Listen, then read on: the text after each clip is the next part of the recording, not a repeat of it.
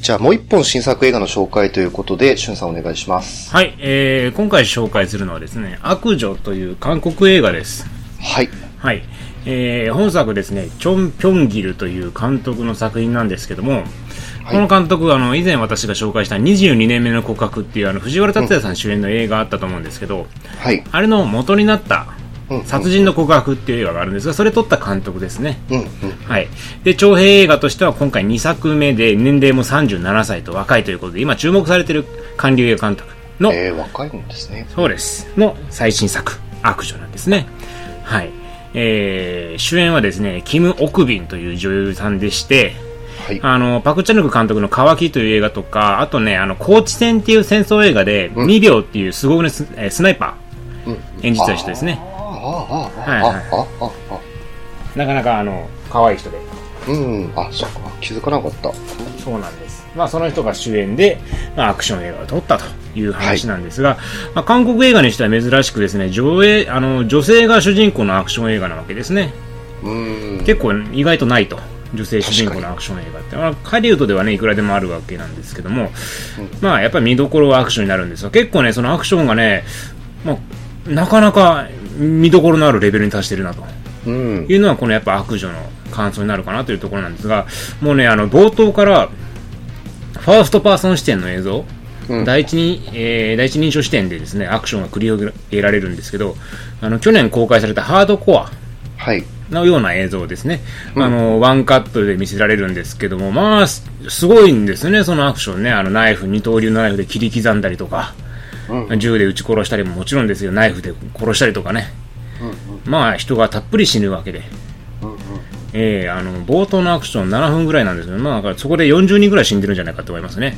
あそうですね。えいいことです。うん。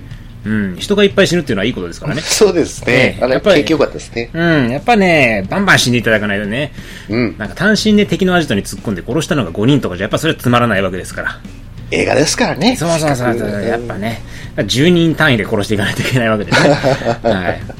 でね、まあ、ここれでね、とその最初ずっとファーストパーソンなんですけど、途中からですね、あの、三人称視点に切り替わるんですけど、こうん。この切り替え方もうまいですね。あそうですあね。ーこういうう切り替え方をするのね、と。ん。うんでなかなかね、そのカメラワークも非常に、まあ、カメラワークというか、そういう、まあ、ちょっと変わった映し方をする映画なんですけども、その辺がまあ非常にうまいなというところがあります。で、えーこのシーンなんですけども、まあ、とにかくね、しつこいんですよね。すごいですいいんね。はい。あの、最初敵のグループ倒したと思ったら、また別のグループやってきて、さらにまた別のグループやってきてと。で、そいつら全員倒して、あー、疲れたと思って扉開けたら、また筋骨隆々の男たちが大量にいると。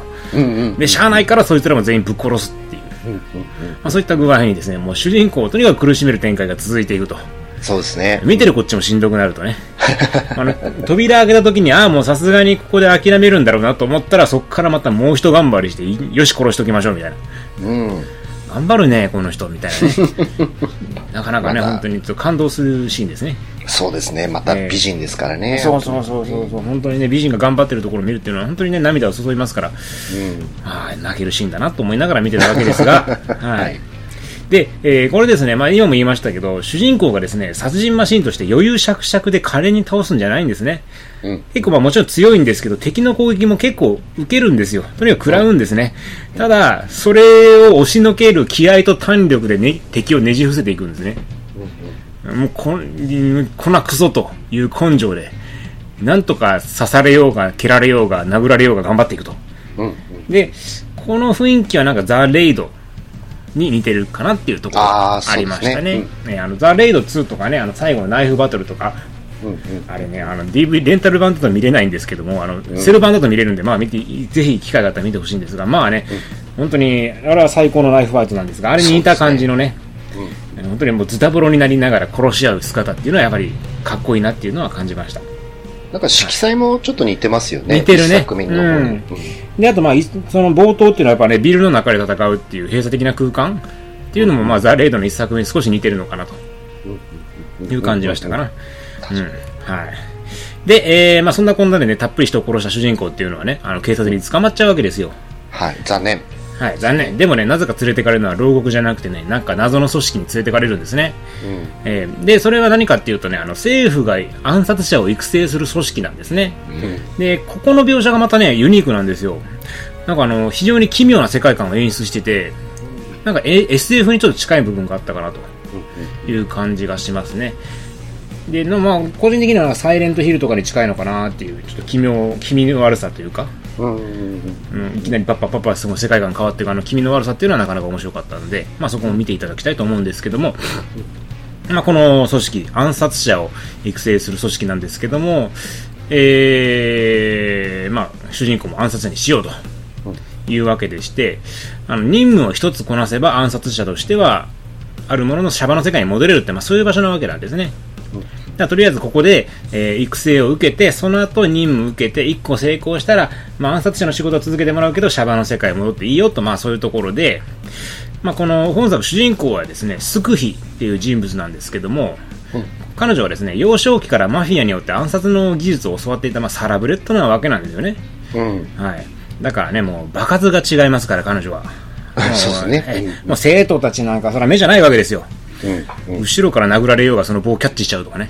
あったあったあった。フォフォースかよって思いながら、それは、それは技術うんぬんじゃねえだろうって思うからね。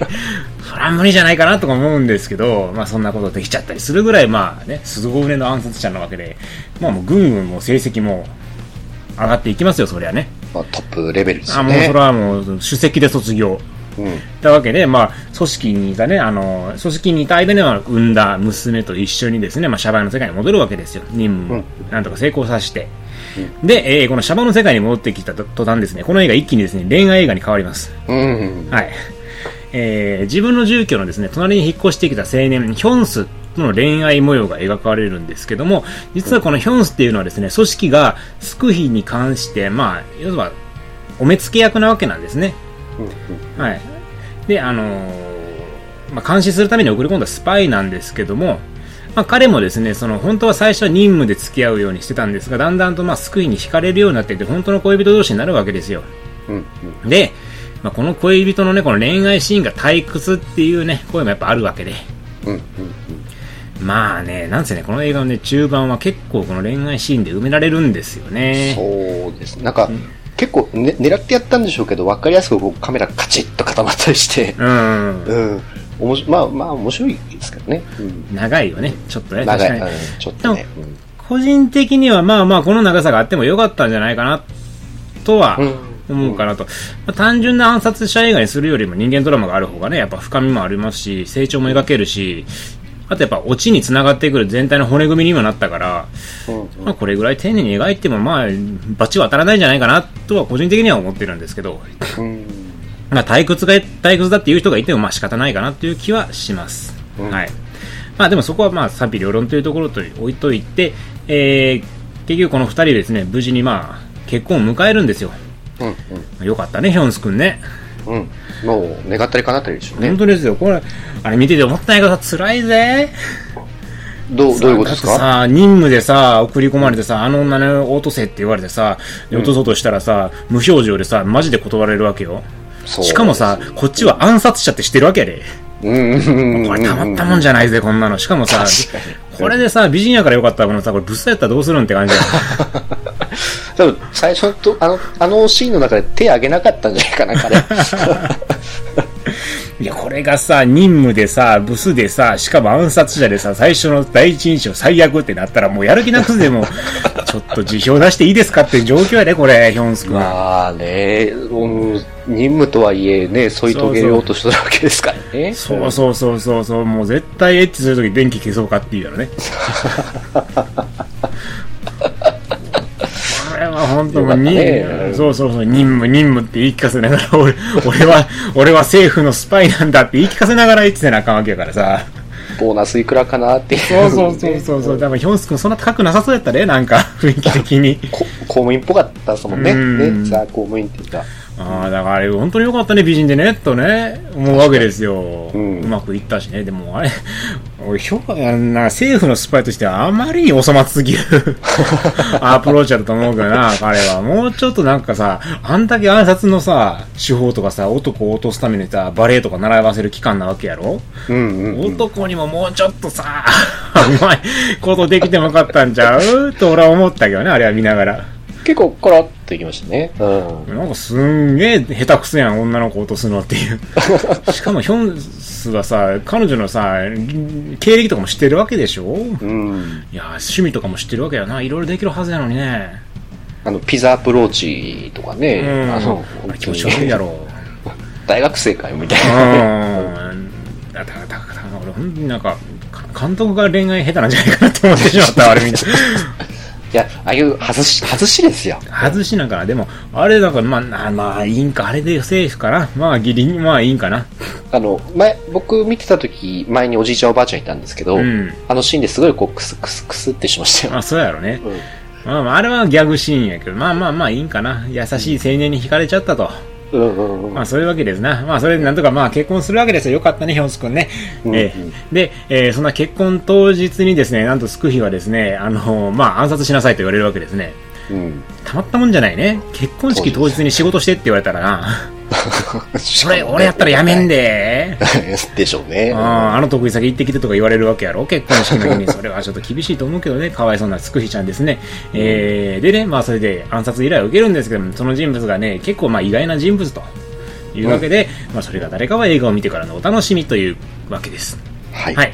まあこんな感じのストーリーなんですけども、やっぱりね、見どころはこれやっぱアクションなわけですね。うん。これアクションはね、あの、9割がですね、主演のキム・オクビンが演じていて、CG もほとんど使ってないみたいなんですよ。ええあれ、ほぼほぼ本人やってるんですかすごいな。ええすごいね。この人ええ4ヶ月ね、アクションスクール通って、もう吐きながら練習してたっていう感じえね。えあすげえ、やっぱ、えか韓国の人ってすげえなって思いますね。えああ。あの、韓流アイドルとか見てても、やっぱ、レベルが違うじゃないですか。ダンスもそうだし、日本語もすぐ覚えちゃうし。ああ、確かに。うんうん。だからやっぱ韓国の人っていうのは本当にね、努力家の俳優さんとか芸能人が多いんじゃないかなっていう気はしますね。ああ、ストイックなんですスかトね。イックなんでしょうやっぱね。じゃないとやっていけない世界なのかもしれないですけど、まあとにかく9割を自分でやったと。うんすごいな。うんええまあ、でもですね、そのまあアクション映画で、まあ、女アサシンのアクションなんてね、韓国はないとしても、世界映画史を見れば、やっぱ決して珍しいものじゃないわけじゃないですか。うんうんやっぱ有名どころだとニキータありますよね。うんうでん。最近だとコロンビアーナとか、アトミックブロンドとか、ウォンテッドとか、ハンナとか、まあ、いっぱいあるわけですよ。うんでそんな中でアクションで見せるっていうのはやっぱそれなりのハードルがあるわけですけど、うんこの悪女はですねそのハードルをまあ結構優に超えたんじゃないかなとうんいうところがあります、まあ、さっきも言いましたけど主人公がタフですね、タフですえーね。もうボコボコにされてその、なんですか今までの女アサアサシン系ってなんか男のパンチ一発で結構倒れ込んでしまうとかああ、そういあうっとたちかょもっとあったかもしれい。ないです、その筋骨隆々の男が一人出てくるだけで苦戦を強いられるとかねうんうんうんで。そういうそのどうしても男女差のその力の差をなんとか跳ねのけて戦うみたいな感じのところがあったんですけど悪女に関してはね男女差の力差とかもうそんなのはねえみたいなそうですね。うん。もう圧倒的、圧倒的というか、やっぱスキルの違いでっていうかね。本当にもう殴り合いでボコボコにして殺してやるぐらいの全えうん、なんていう本当のにね努力で男どもを蹴散らしていくわけなんですよ結構嫌ですよね。やっぱり、あんな、あんな人来たらね。う普通にん 困るよねうん、困る。 せめて優しく殺してって思う。斧で頭かち割られて死ぬのは嫌やな嫌ですねうん。でもな、美人だからな。美人ねキングオフビン美人だよねこの人ねどうせね、どうせ自分が殺されるんだったら、うんああいう死に方の方がいいのかなとはああ、確かにな。でも、シュワちゃんに殺されるのはそれはそれでええしな。思う。ああ、それは君主、ああ、悩みますね。あーあー、ニコラス・ケイジは嫌やな。ニコラス・ケイジは嫌ですジねョン・トラボルタも嫌やな。うん。すごい安い死に方の気する。うんうん 失礼だけどさ。 まあ、そうやな、金木瓶あたりに殺してほしいかな。死ぬならな。そうですね。うん。うん。やっぱね、スタローンとか、そういう地位とかもやっぱ欲しいですよね。うん、美そう人だ。ね。うねん。悩ましいな。シュワちゃんか金木瓶どっちに殺されたいか。ああ、悩むなああでもやっぱそうなるとシュワちゃんかなーシュワちゃんロケットランチャーで殺してほしいな。ああ。あれかなそれとも、なんだろう、そなそれは嘘だっつって、やっぱりこう。えーでも崖から落ちるの嫌や。あ、痛いからね。う。うんんなんかもう思いっきりよく殺してほしいね。ドアガーンって開けられて、こうんう銃でぶっ放された後に、ノックノックって言われたいですね。それいいね。ええ それぐらいがいいね。やっぱり、うんやっぱ、やっぱ男はシュワちゃんに殺された いかな。うん。ジェイソン・ステイサムじゃダメなんよ。あ、ダメですか俺もジェイソン・ステイジサムダメなんよあ。いやいいんやけど、やっぱりそこよりはシュワちゃんよ。あ、まあね、うんそのね。うんビン・ディーゼルじゃあかんのよ。ああ、わかる。まだ、まだね、ちょっと、うん、 わかる。ううん。やっぱそこよりもやっぱスタローンなんよね。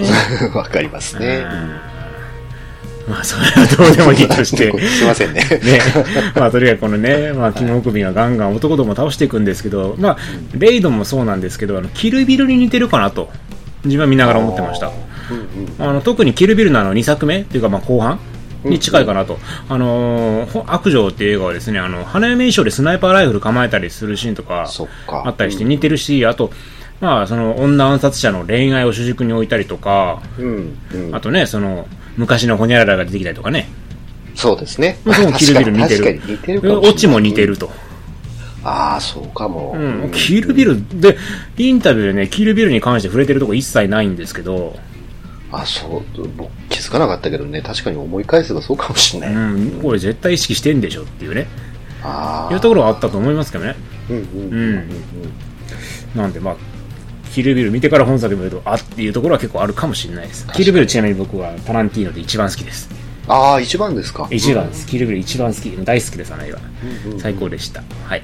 で、えーまあ話戻してアクション映画の、あがアクションシーンのことなんですけども、えーまあこれ結構カメラワークもね、本当に新鮮なんですよ。あの、これどうやって撮ったんだろうって思うシーンが結構あって、例えばね、その映画の中盤でバイクチェイスのシーンがあるんですね。ああ、はい、はい、ははいい。で、バイクで走ってくる主人公と敵たちの周りをね、カメラが縦横無尽に動き回るんですよ。走ってるんですよ、バイク。うんでうんうん、縦横無尽にぐるぐるぐるぐる動き回って、しまいにはですね、バイクの下側にカメラが行くんですようんバイクの下をカメラがくぐるんですよね。うんうんでこれどうやって撮ってんだろうって CG でもないし、あれ CG じゃないんだった CG じゃないんですよ。ねないんですよ。でドローン使ってないんですよね。え、使ってないんですか使ってないんですよ。えー、怖っ。えーどうやってんのと思って、メイキング見たら、ああ、なるほどと。あ、メイキングあるんですね。メイキングがあります。あの、メイキングネットで流れてるんで、ただ、そのメイキングもそのか、あの、バイクチェイスのシーン、ちょ、ちらっとしか映らないんですけど、ちらっと映るところ見たら、あ、こうやってんのね、と。えー、なるほどね、っていうえ見のがわかりま見す。てみよう。うん。ああ、こうやって撮ったらあんなシーンになるのかっていう。えこれなかなかね、すごいね、撮影の、創意工夫に富んだ撮影ですね。ー、本当に走ってるんですよね、もちろん。あの、走ってるんですけど、あのね、言っちゃうと、あ前に言って、言わない方がいいあ、後で映像、じゃおあ、いじゃあ、じゃあ、じゃあ、じゃあ、じゃあ楽ししみにね。うん走ってるよ。実際に走ってるけど、あーという感じでね。うん。ねで、まあね、あとアクションもね、その単純なガンアクションだけじゃなくて、ナイフとか斧とか日本刀とか、まあ、人を殺すための道具が惜しみなく使われるっていうのもまたいいところですね。うん。で、まあその一つ一つが本当にちゃんとかっこいいんで、まあ、強い女っていうのをまさに示してくれてる。で、あの、個人的にお気になるのが、まあ、クライマックスのバスを追っかける時のシーンね。ああのもう車のボンネットに乗って片手で運転しながらボンネットに座り込んでるシーン超かっこいいー、かっこいいっすね。あれは超かっこよかったあれはすこのシーン大好きでもだ結構無駄やと思うねんけど実際にはいや楽普通に運転した方がええんちゃうかって思うんやけどうんうんいやあれはかっこよかった結構長いしねあのシーンもうん。うん。あまあちょっとね見てない人はねぜひ見てほしいんですけどねあそこにこう、斧使うところがね、あのちょっと野蛮な感じがいいっすよね。そうそうそうあれ武骨な感じがいいよねこのガンって突き刺してねうんうんうんああいいなあっていう本当にあのシーンはかっこよかったねうん。こんなに斧が似合う顔と思わんかった。確かに、そうですね。このキムコビンっていう女優は本当にね、あの、童顔なんよね。うん。うん。うん。で、童顔やけども、どこかなんか、なんやろ、一流の危うさというか、を含んでるのかな。これだって下手したらさ、しょうもないアイドル映画になりかねねえんで、この顔でやったら。確かにそうですね。うん、しょうもない童顔のアイドルが、その、カッコつけて目つ目つきだけ強くなってるってよくあるやん。うんもう日本のアイドル映画のアクションでさ、もう目つきだけ強そうにしてるけど、全然映画としてもう説得力がないっていう。うんうんそれがこの本作には全くなくてあの童顔できちんと恐ろしい女を演じれてるっていうのはやっぱね女優と監督とかのまあ、ね、創意工夫の結果なんかなっていうのは思うよねいや僕最初なんかスタントコーディネーターとかそういう人なのかなと思って見てました。ああその主演がそうそう、もともとそういうのやってて、なんか主演になったのかなうんいやいやいとやいかや思って見てたんですけ普ど。通の俳優さんらしいですよすごいですよね。本当ね顔がねその暗殺者の時と母親である時と恋愛楽しんでる女性である時と全然違うんですよね確かに。う。うんんそこはすごい本当に役者として素晴らしいなっていううん感じですね、でちなみに監督もね以前ねアクションスクール通ってた人なんですよ、ああ、そうなんですうか。ん、その映画業界になんとか入りたいと思ってとりあえずアクションスクール行ったんだけど中退しちゃってその後監督目指して監督でまあ成功したっていう、うんまあ、そういった経歴のある人でちなみにあの大のゲーム好きとあ、うんああ、なだんからか、冒頭の一人称とかもそんな感じなのかなっていう気はしますねうん、うん確かにお、そうですね。うんどんどん強い敵出てきて、みたいな、ゲそうそうそうそーうムっぽいですね、あれね。であとやっぱりその映画のところどころでふとなんか印象に残るシーンが入ってくるのもいいなと思ってあの花嫁衣装でねスナイパーライフル構えるシーンなんか本当にまあ芸術的な魅力があるシーンかなっていううん。うん気はします、なのでアクション映画としてはもちろんなんですけどもところどころでそういう風に記憶に残る映像を入れるっていう技量もあって、まあ、人間ドラマもある程度自分としては描けてると思ってたので、まあ、個人的には実に見事な一本だったなと思うんですが、まあ、ちょっと不満もあって、うん。えーそれはね、アクション映画のカメラワークが若干見づらい。うんそうですね。そう、あーすごいんだけど、見づらいっていうそのはあうりそうそう、ますね。少しね、ここがね、あの、ギリギリなんですよね。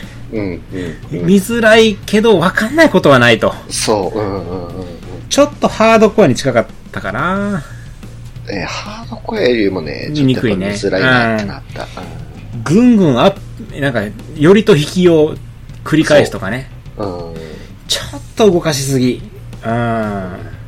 もう、うん、もう少しわかりやすくしてほしかった。そうですね。うんうんもうなんかもうちょっと引きの映像とかがあるとうん見やすいんじゃないかなとは思って。せっかくこんなにかっこいいアクションしてくれてるのに、その全体像が見えないっていうのは惜しい。うんうん。なんかこう、見てる側としてやっぱちょっと違和感を感じちゃうところはやっぱありましたよね。うん。うん。で本当ね、その、アクションその、例えば、バイクの下をくぐったりとか、バスに飛び乗るところをワンカットで描いたりとか、見事だと思うシーンはあるんやけど、それを十二分に生かしきれていない。うん。うん。その後の展開がいかになんとも分かりにくくなってるせいでね。うん。うん。まあこれでもまだ2作目やからね。もうこうそうですね。これで、うん。まあ完璧すぎないっていうところで。まあ完璧なのがジョン・ウィック2なんでしょうね。多分。まあジョンウィック2とか ね。ザ・ザ・レイド2とかも非常に、あれカメラワークも素晴らしかったし。うんうんうん。あアクションなんつうの激しさを持ってるけども全然わかりやすいっていうのはやっぱり、うんうんまだやっぱちょっとこのシーンには足りないとこかなっていうのはそうです思うね。ねどうしてもねあどうなのかね、なんかどうなんでしょうね、見てる側の脳がまだ追いついてないのかなっていうのもあったり、うーんね、思ったりもする気もしますけど、まあ、うん、ちょっとわかります。